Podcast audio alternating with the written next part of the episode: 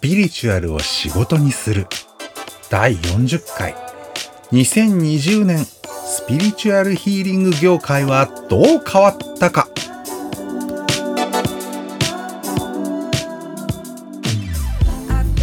さて今回は趣向を変えてというかね年初ということで年が変わりました。2020年から2021年に変わってまあ正月三が日がいよいよ終わりを迎えようという時ですね。1月4日私の誕生日なんですけれどもまあ今日がね今の年齢で過ごす最後の日ということになってなんだろう、全然嬉しくも悲しくもね、なんて言ったらいいかわかんない年齢になってるんですけれども、さて、えー、年初ですよ。っていうか2021年が始まりましたけれども、やっぱりね、2020年、まあ去年ですよね。去年一番大きい変化といえばっていうとね、まあ、新型なんとかウイルスによる、まあ、ウイルスの登場そのものっていうよりは人々のなんだろう生活様式とかその物事を見る目の変化っていうかね人間がそれまで当たり前だと思ってたことをあ全然それって当たり前じゃないんだなっていうふうに捉え直すっていう意味での何て言うのかな変化っていうのがすごくあったんじゃないかなというふうに私は思っています。皆さんどうでしょうか？まあさてね、えー、個人の考えだけ喋ってても意味がないので、ちょっとその業界、界隈っていうんですかね、まあ、そこら辺の、んなんだろ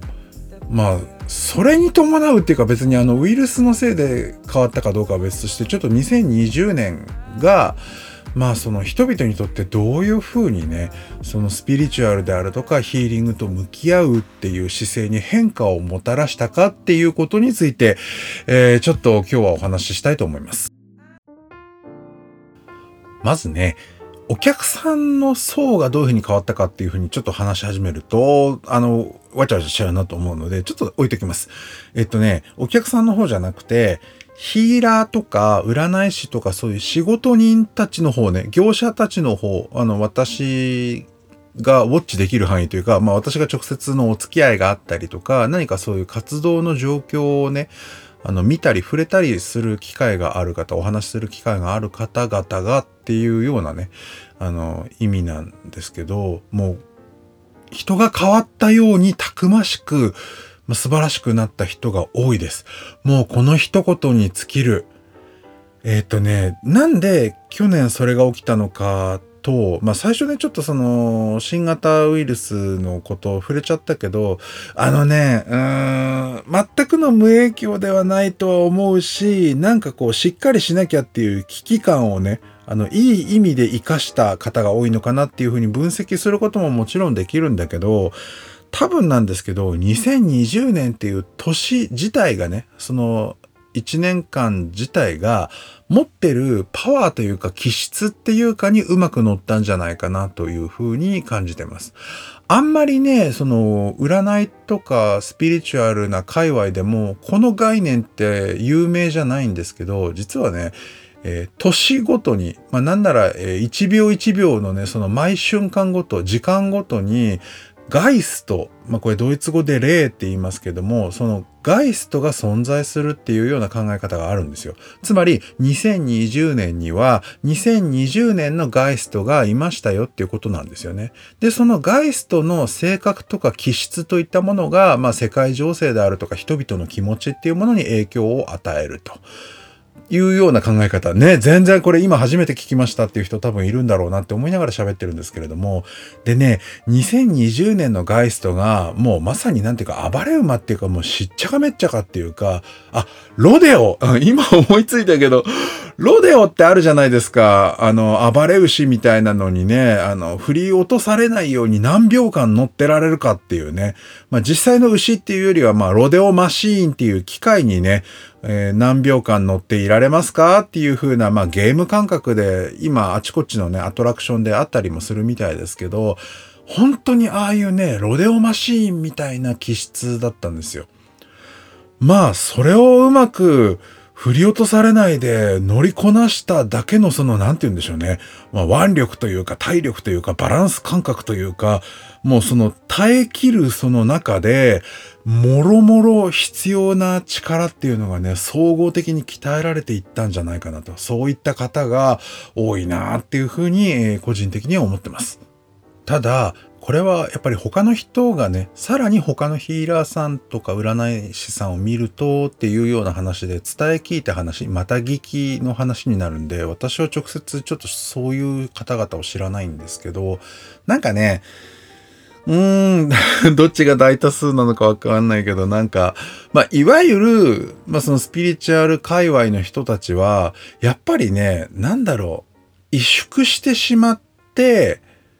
その後で、かえってなんていうのかな、現実逃避みたいな感じで明るく笑うっていう風な、ちょっと残念な変化をたどった人が割と多いっていう話を聞きました。まあ、どういうことかっていうと、まあ、例えばね、その治療法がない病気が世界的に蔓延しているとされる。で、しかもそれも、本当か嘘かわからないとか、もしくは蔓延というか、ある程度のね、そのウイルスが実際あることは嘘ではないんだけど、そのウイルスの強さもわかりませんよ、みたいな、まあ、いろんな噂が飛び交う中でですよ。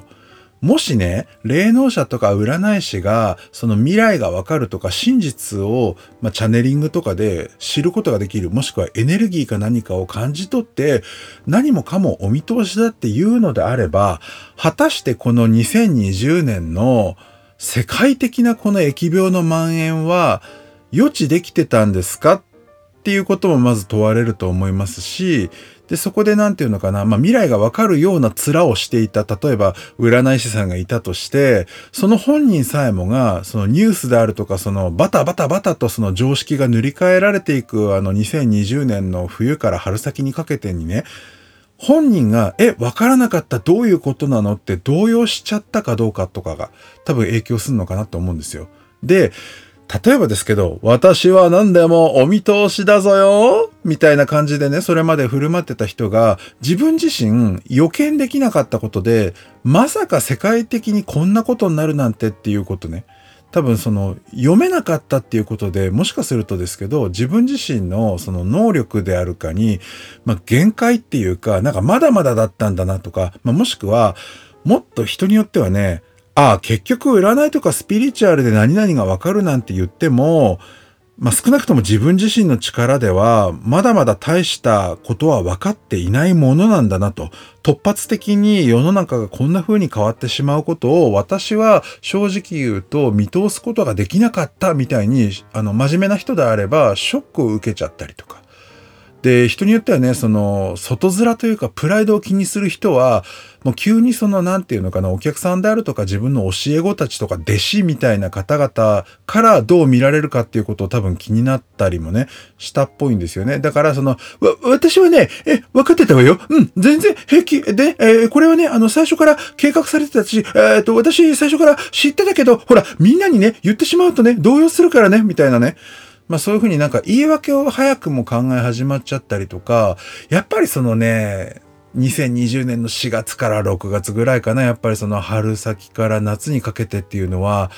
各々が、あの、身の振り方とか、自分自身のスタンスというか、自分自身の主義主張、まあ、この状況に対して、どう思うか。そしてこの状況の中で、そのスピリチュアルヒーラーであるとか、占い師であるっていうことをどう捉えるかっていうことを、それぞれが再定義、何度も何度も再定義したんじゃないかな。まあ、自分一人の中で問答というか、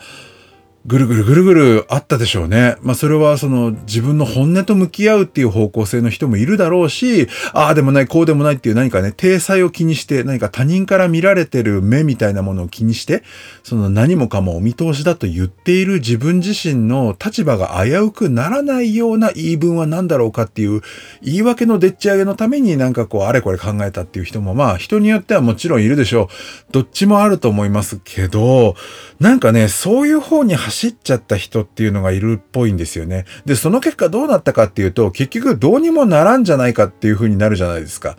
で、その外出が自粛されるみたいな感じで、もしかすると占いの館みたいな、例えば対面をメインに仕事をしてた人は、まあ当然ながらその対面でお客さんをなかなか受け入れるわけにはいかないみたいになっちゃって、その対面しか対応してなかった人っていうのがね、もしかするとですけど、本当に1ヶ月、2ヶ月、3ヶ月、数ヶ月単位で売り上げがなくなっちゃったっていうのがね、飲食店とかであるあるみたいに、その占い師さんとかヒーラーさんの中にも起きたかもしれないんですよ。で、人にもよると思うんですけど、この新しい病気にかからなくするお祈りはありませんかとか、あなたの超能力で私を病気にしないでくださいみたいな割ととんでもない依頼をもしかしたらお客さんからされることもあったりとか、どうすればいいんでしょうかっていう、まあ単純に何かそのお告げであるとか心の安定を求めるコメントを求められたりっていうのも人によってはあったかもしれないですよね。それでね、なんか、私に言われても、こっちが聞きたいよみたいな本音を、例えばそのヒーラーさんであるとか、占い師さんが抱えた場合っていうのはね、かっこつけたところでやっぱり、わかんないなっていう風になっちゃうと思うんですよ。で、その困ってるお客さんに対して、どうすればいいんですかって聞かれて、どうすればいいんでしょうねとしか思わない自分って、果たしてヒーラーなんだろうか、果たして占い師なんだろうか、人の心を何かこう安らがせるとか、癒すとかっていうことに役立ってるんだろうかっていうことをね、まあ真面目な人であれば考えるし、うん、どこまで深刻になるかはわかんないけど、答えを出せない以上、その、偉そうな面はしづらいだろうなっていうことはね、打算的な人でも考えると思うんですよ。で、その結果としての開き直り私もね、夏過ぎ、秋、ちょっと前ぐらいかな。あの、オンラインでしたけれども、やっぱり普段交流があるわけじゃないし、ちょっと交流を取りたいとも自分の方からは思わないタイプのね、あんま言うとあれだけど、まあ一応同業者ってことになってて、まあいくらか知らんけどお金は稼いでらっしゃるらしい主婦の方々とかがね、まあ私はヒーラーですのよ、みたいな感じでいるような、人たちと、まあ、ちょっとオンラインミーティングみたいなのをね、する機会っていうのが、まあ、ちょいちょいあったりしたんですけども、その時のなんだろう、みんなの、痩せ我慢っぷりっていうか、え、あ、私、全然、えー、動揺しておりませんわよ。まあ、ねね別に、こういう情勢だからって、はいっていう、あれがね、もう、そういう人たちがバババババババって大勢いるのね、画面越しに見た時にね、なんかちょっとすっごい痛々しかったって言ったらこれ悪口になっちゃうのかななんか、人のことばっかり都合よく言ってることになっちゃうのかしらね。どうなんだろう。まあ皆さんね、おそらく素晴らしいヒーリングの能力、ヒーラーとしての資質、そして占い師としての力量をお持ちだとは思うんですけれども、さすがにね、この未曾有の事態に対しては、心の動揺を誰もが隠しきれなかったということなんでしょうか。それは仕方のないことですよね。懸命に生きている人間の証です。っていう風にちょっと綺麗にまとめておきましょう。何でも二極化なんですかね。もう、例えばお金持ちとね、ちょっと貧乏な方がパキッとね、昔は総中流階級なんつって日本は言われてましたけれども、明確にね、やっぱりちょっと上級国民とかそれ以外とかね、富裕層と庶民みたいなものが分かれ始まっちゃってるとかね。で、それがお金の面とか社会的地位の面でもそうですけれども、例えばその、まあ、SNS でね、フォロワーが多いとか、まあ、インフルエンサーと呼ばれるような人気者かどうかっていうのがね、明確にその数字としてね、なんかフォロワー数であるとか、その再生回数とかね、動画か何かのね、閲覧回数とか、いいねの数とか、そういうのでなんか可視化されてしまった、目に見える形にされてしまったっていうのがね、ある意味では残酷というかね、それまではね、ほんの一部の本当に有名な何かスポーツ選手とか芸能人とか政治家でもなければ、まあ、あとはみんな同じ、なんていうのかな、まあ、無能のっていう言い方は変ですけども、一般人だし、別に私たちすごくないよねっていう横並び感覚があった、抜け駆け禁止みたいな感じで、そのお互いに足を引っ張り合って、大丈夫私たち日本に生まれてるから一生安泰よ、ふふふふなんつってやってられたと思うんですけども、そうじゃない差が、別にその分かりやすくね、テレビに出てる芸能人とかじゃなくても、あるんだと。ものすごい差がついているんだっていうことを、誰もがやっぱり知ってしまった。で、ここから急激に最初に言おうとしてやめたその客層の変化っていうことについてもちょっとね、軽く触れたいと思います。そのね、もう、なんなら死んじゃっても、まあ、例えばね、病気にかかるなりして、死んじゃっても誰も助けてくれないし、それで自分の人生って終わっちゃうんだっていう。しかもそれが何気ない本当に近所のスーパーに出かけて、万が一感染して発病した場合、その場合によっては3日4日とかで、何でもなかった人が急速に悪化して死ぬんだ。それは私かもしれない。で、これだけ差がつく中で、これだけ死が身近にある中でみたいなことを、おそらくその方々の中でね、ある覚悟としてカチッとハマったんじゃないかっていうタイプのお客さんが、私はですよ、私の場合は多かった。で、他のヒーラーさんのところに訪れるお客さんの客層はさすがに私もわかりません。えー、少なくともなんですけど、私がお相手させていただいたお客様は、それまでね、例えば何年間もひいきにしていただいたりしたけど、ずっと、あ、あの、でも、あ私、えー、っていうタイプのね、方ね、まあ、いたんですよ。あの、本人なりに少しずつ少しずつっていう風にして、まあ、頑張ってはいるけど、まあ少しの差はあるけど、まあそこまでの大きな変化はないよな、みたいな形でお付き合いさせていただいてたお客様方がね、突然やっぱり今年はね、私、決めました。変わります。もう、やんないとどうしようもないから、みたいな。本当にね、人が変わったようにすごくなっちゃったんですよね。まあなので、まあ総括すると、まあ私の周りっていうのはそのヒーラー側とか占い師側みたいなそのスピリチュアルな仕事を提供する業者側であっても、それを受けるお客様の側であっても、一言ね、猛者、みんな猛者化しました。猛者。その結果ね、そのヒーラー側であっても、そのヒーリングをお受けになるお客様であってもね、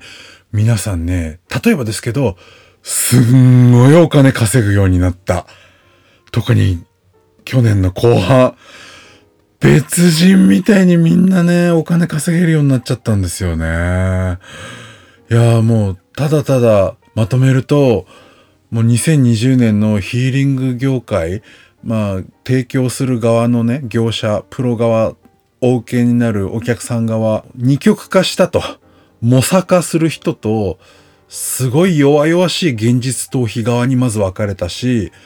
模索した人たちは、みんなすごくなった。すごくなった結果、お金も稼いだ。